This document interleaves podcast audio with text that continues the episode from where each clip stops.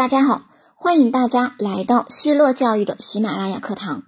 今天呢，给大家呈现的结构化试题是：某教育局对全县小学生进行调查，最喜欢的日子是哪一天？超过八成学生回应最喜欢无作业日。对此你怎么看？对于这个问题，我们可以从三个方面来进行作答：一、表态，你觉得设立这个无作业日是好还是不好呢？第二。分析原因，为什么要设立这个无作业日呢？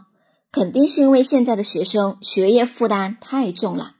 第三，措施，你简单谈一谈，可以怎么做来帮学生进行减负呢？可以推进这个无作业日的实施呢？下面开始示范作答。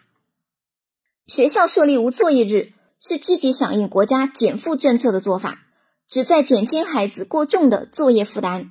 为孩子创设轻松愉快的学习氛围，这个目的是好的，我们是支持的。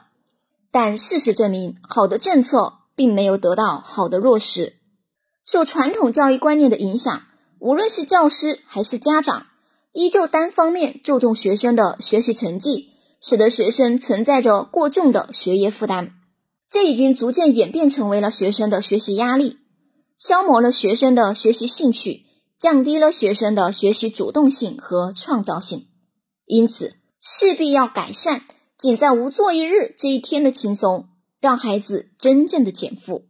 需要形成教育合力，一方面学校要高度重视，积极组织学生开展丰富的课外活动，比如开展课外阅读、跑步、登山、绘画、练习书法、社区志愿服务等等；另一方面，家长要正确的认识无作业日，增强学习不等于作业的现代素质教育理念，不要给孩子再增加书面课业，还可以让孩子做做家务劳动等等，以培养孩子的劳动能力，增进与孩子的感情。